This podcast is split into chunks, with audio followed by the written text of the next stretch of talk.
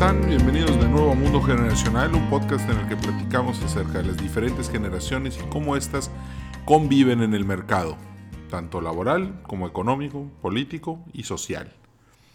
Hoy voy a eh, compartirles una entrevista de radio que tuve en Imagen, Radio Imagen en Puebla, con mi buen amigo Héctor Rodrigo Ortiz, en la que platicamos acerca de las generaciones. Entonces, este, nada más les quiero comentar antes de ponerles el audio, que uno de los más grandes retos que he tenido desde que empecé a estudiar el fenómeno generacional fue el de la oficina.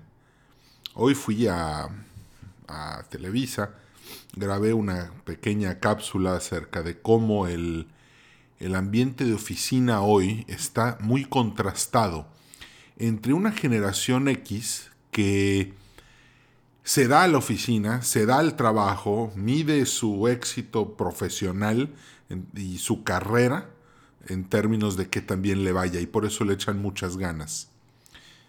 Sin embargo, la generación millennial no es así. Y esa es la gran queja hoy de los jefes X.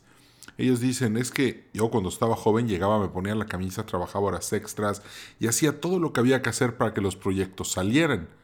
Hoy la gente nada más da la hora de salida e inmediatamente desaparece. un estudio que hice algo hace algo de, algo, algo de tiempo me reflejó un, resultado muy interesante y se los quiero compartir antes de empezar a platicar, más bien antes de que les ponga la entrevista. Es que yo les pregunté a, un grupo de millennials en un focus, ¿por qué no quieren trabajar tanto como las generaciones anteriores?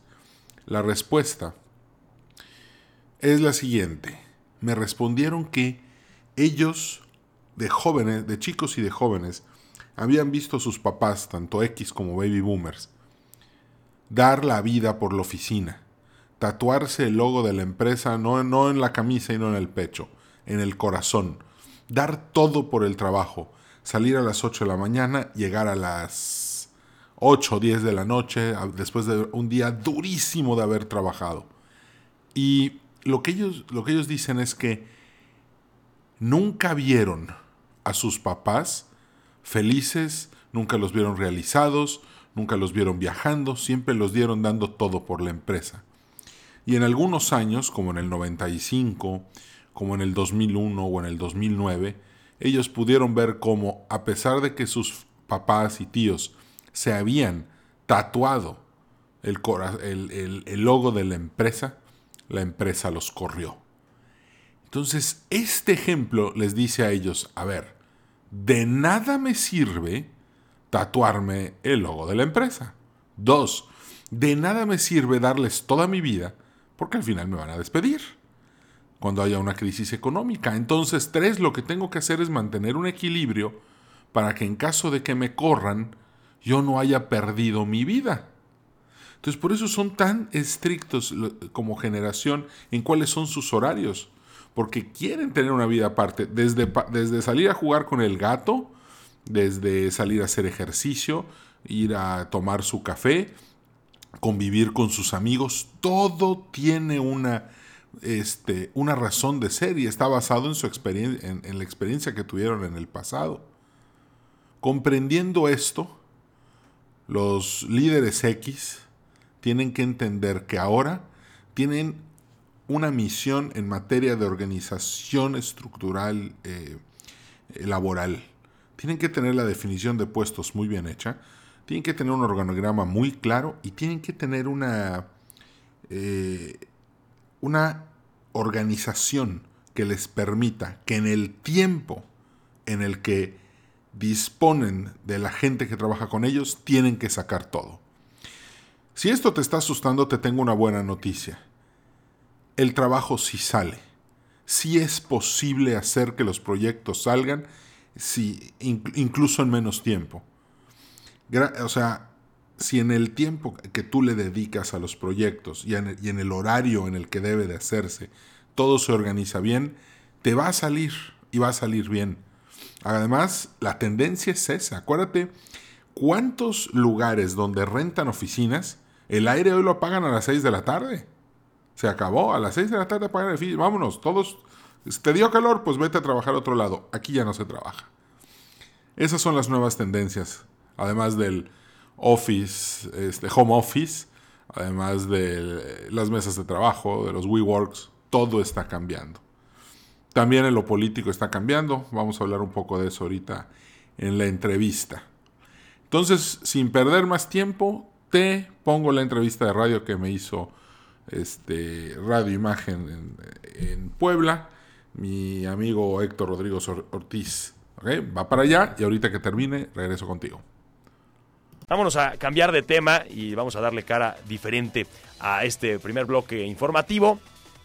Fíjense que, eh, bueno, todos en nuestros lugares de trabajo, pero también hasta en las familias mismas, ¿no? Hay ya una cantidad de discusiones. Casi todas las generaciones piensan que sus momentos y sus tiempos de juventud fueron mejores, que sus etapas laborales juveniles fueron eh, siempre mejores, que todos son eran más responsables, todos eran más eh, trabajadores, hoy todos se sienten mejores, más emprendedores. Bueno, hay unas discusiones generacionales impresionantes, pero eh, la verdad es que creo que todos pueden tener cierta razón. Yo no me considero ningún experto, tengo por ahí mi opinión, pero hoy justamente quisimos invitar a alguien que se ha dedicado a estudiar eh, todo esto, eh, a las generaciones mexicanas. Eh, él es Edwin Carcaño, es experto en esta área y, además asesora a organizaciones para integrar equipos de trabajo y estrategias incluso de ventas con enfoque intergeneracional. Mi estimado Edwin, me da mucho gusto saludarte. Bienvenido a Imagen Informativa Puebla. Muchas gracias por la invitación.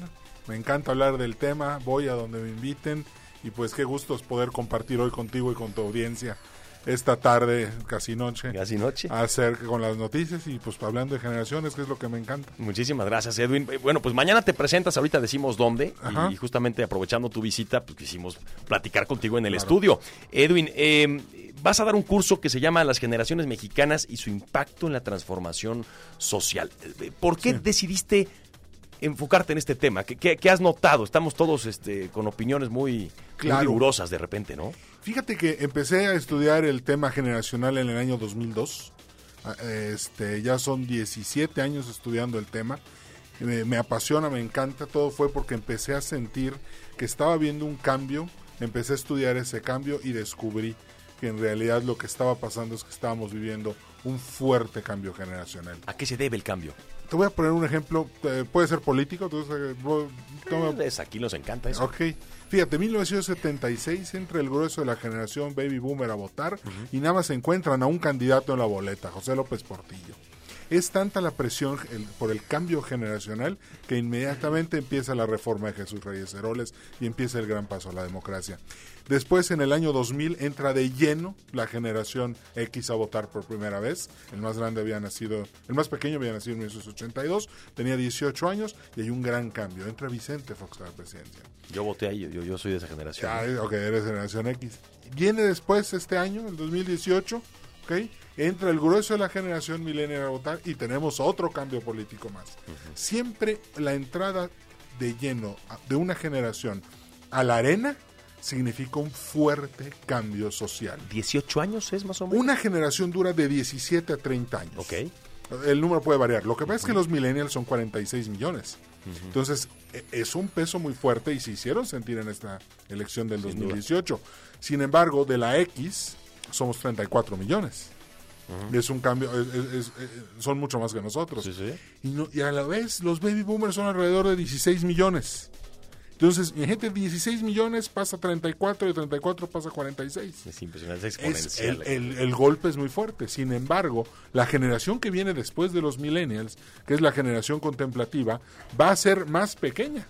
Por lo tanto, los cambios que van a haber en México próximamente no van a ser tan fuertes. México va a entrar en una dinámica en la como Austria, España, Italia, Grecia, eh, Inglaterra, Francia, en los que las generaciones más jóvenes a su vez también son más pequeñas. Ajá, se contrae el, se contrae de, nacimiento. Y cuando el país envejece, las políticas públicas envejecen. Y por lo tanto, los países dejan de correr riesgos, dejan de impulsar a la juventud, empiezan a, hacer, a cuidar lo que ya está establecido, y a jugar menos a ver qué funciona ante la urgencia de generar empleo. Imagínate todo el problema que tenían los dirigentes de la generación baby boomer, que eran 16, el país tenía capacidad pa- para 16 millones de empleos y de repente se necesitaran 34. Era, era, era, un- era un reto tremendo. Por eso el cambio económico a, a finales de los 80s y principios de los 90s hacia la competitividad, ya, ya no era produ- no, no, era competitividad. ¿Por qué? Porque la urgencia era crear empleos, no importa que estuvieran muy mal pagados, había que triplicar la capacidad económica del país para generar empleos. Entonces, ese fue el tema. Pero ahorita, de 34 a 36, el reto ya no es tan grande, ya no hay que triplicar. Entonces, ahorita ya cambió, ya estamos hablando de regresar a ser el empleo productivo. Cambia la dinámica Claro. otra vez. Cada vez que cambia una generación, cambia la dinámica. Oye, a ver, Edwin, y yo te pregunto, ¿realmente son muy diferentes las generaciones o más bien todas en su juventud eh, y en la realidad que les crearon los anteriores generaciones, pues reaccionan de manera, no sé si rebelde o, o- o van o hace una regresión? ¿Qué opinas? de Mira, eso? los en, en el caso de México, los baby boomers nacieron entre el tre- 1939 y 1959. Estoy hablando de México, porque muchos muchos autores meten de otros años y de otras sí. fechas y de otros países. No, México del 39 al 59. ¿Cómo fueron ellos? Fueron gente, es gente idealista. Es gente que las cosas están bien o están mal. Vamos a un, un pequeñísimo ejemplo y muy claro. Nuestro presidente es un baby boomer. Para él las cosas o están bien o están mal. No hay gris. No hay grises. Ellos cali él califica y toda su generación es igualita. Desde mi mamá hasta tu tía, las abuelitas, o sea, toda, así es la generación baby boomer. Es el arquetipo del, del profeta, es el idealista, es la persona que, que conoce lo que está bien o que está mal. Vamos a, a ver a Roberto eh, Duterte en Filipinas, a Donald Trump, Angela Merkel. Son gente que califica, son idealistas. Es, es una, es una generación de manera un poco más conservadora en, en ciertas creencias, con juicios más temerarios, ¿puede ser? Puede ser, eh, pero No las clasificar guerras- a todos, por supuesto, No, pero hablo como porque las guerras genérico. culturales son muy liberales. Las guerras culturales, este, es, este, todo, todo el tema social puede ser muy liberal como Hillary, o puede ser muy radical y conservador como Trump, ¿ok? o, com- o como la derecha europea que se volvió populista. O sea, hay, hay, son matices, pero son matices extremos. Claro. Después viene la generación X en México, en, en nacidos entre el 60 y el 82, como los 34 millones. Nosotros no crecimos con esos extremos, nosotros somos pragmáticos. El X es la generación más pragmática y más individualista. Somos. X. Somos X. ¿no? Lo que haya que hacer. Si hoy funciona, lo hacemos. Si mañana no funciona, no lo hacemos. Ese es el X, es el pragmático. Ajá. El millennial, nacido entre 1983 y el 2005, es cívico. Está buscando que el soporte sea entre muchos. O sea, ellos tienen un pensamiento comunitario mucho más grande que los X o los millennials. O los baby boomers, perdón. Ah, ¿Te refieres como a incluyentes o como Mucho, a- mucho más incluyentes. Tolerantes. claro, tolerantes, comunidad. ¿Cómo se van a armar las comunidades para poder nosotros tener siempre un funcionamiento social? Por eso no son tan emprendedores. Por eso los, los programas de emprendedores de las, de las universidades Fracasan hace mucho. 20 años eran tecnológico, económico. era- Y hoy no, hoy fracasan o simplemente hacen cosas muy sencillitas como un cochinito al que le echas una monedita y el cochinito canta. De- me tocó recientemente un evento de esos. Ese es el millennial. Está esperando más lo que va a hacer en comunidad que lo que va a hacer en lo individual, a diferencia del X. Oye, y lamentablemente el tiempo no nos va a dar para Sí. platicar la conferencia entera, que me encantaría, No, pero te quiero preguntar rápidamente, Sí. eh, eh, hay muchas preguntas que pudiéramos hacernos, pero eh, ¿por qué las generaciones de hoy tienen diferentes estándares? O sea, ¿los tienen de respeto, de convivencia social? Sí. De, Sí, claro. ¿Existen diferentes? Todo esto tiene que ver con co- cómo vivieron su infancia y cómo en su infancia fue la relación que hubo entre los individuos y las instituciones. Los millennials nacieron en instituciones decayentes, ¿ok? En un mundo en el que los hijos se convirtieron en la extensión del ego de los padres. Los X no. Los X nacimos en un mundo de instituciones atacadas en la que, en la que los padres veían a los hijos como un estorbo. Y eso cambia radicalmente todo el resto de la vida de cualquier generación. Mira, Ese es, el bullying en nuestra época era formativo. era normal. Ahorita es el enemigo a vencer. Claro. Increíble, pues eh, Edwin Carcaño, experto en eh, generaciones mexicanas, muy importante Mexicanas. decirlo, aquí, o sea, es más regional, es más hacia lo que nosotros, hacia nuestra idiosincrasia.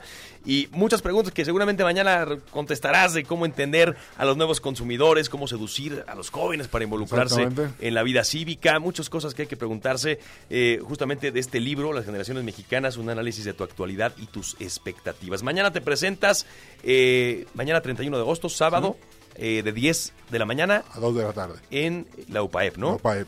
En la sala Francisco de Vitoria, que está en el campus central, si no estoy mal, es una aula, una aula muy cómoda, donde podrán escucharte. Así ¿Tiene costo? Eh, No tiene costo, es entrada libre, Entrada libre. pero hay que llegar temprano porque seguramente ya habrá pocos lugares, ¿no? Este, hay que hacer registro 9.30 de la mañana. Es si están interesados, por favor, eh, si quieren, comuníquense por aquí, eh, 431-5295, aquí les decimos eh, a quién acudir. Muchísimas gracias, Edwin, un placer Héctor, tenerte por gracias. aquí, mucho éxito mañana. ¿eh? Muchísimas gracias por la invitación. Gracias. Vamos a pausa y vuelvo con más de Puebla.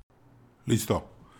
Pues espero que te haya gustado la entrevista, este, que le saques mucho provecho. Este podcast, como siempre, está presentado por Grupo Metropolitana de Puebla, tu mejor opción para construir tu casa, tu gasolinera, tu bodega y, o, o tu nave industrial. Este podcast también le quiero agradecer mucho a mi amigo Juan Carlos Mondragón, todas las atenciones que tuvo conmigo en Puebla. Le quiero agradecer también a la UPAEP la oportunidad por haberme invitado a dar una conferencia. Le quiero agradecer a Jesús Márquez todas las atenciones que tuvo conmigo y también a Eduardo Rivera por habernos invitado a merendar y a platicar de las generaciones. Pues eso es todo por hoy. Me despido. Espero que tengas un excelente. Hoy es miércoles, así que. No, perdón, hoy es martes. Que tengas un excelente, una excelente semana, lo que queda. Los que están en Nuevo León, que tengan mucho cuidado. Vienen dos días de muchas lluvias. Y pues ya sabemos cómo se pone la ciudad de Monterrey cuando llueve, ¿verdad? Muy bien. Te mando un abrazo. Éxito en todo. Ya sabes, los tiempos están cambiando. Hay que ajustar las velas. Te mando un fuerte abrazo. Hasta la vista.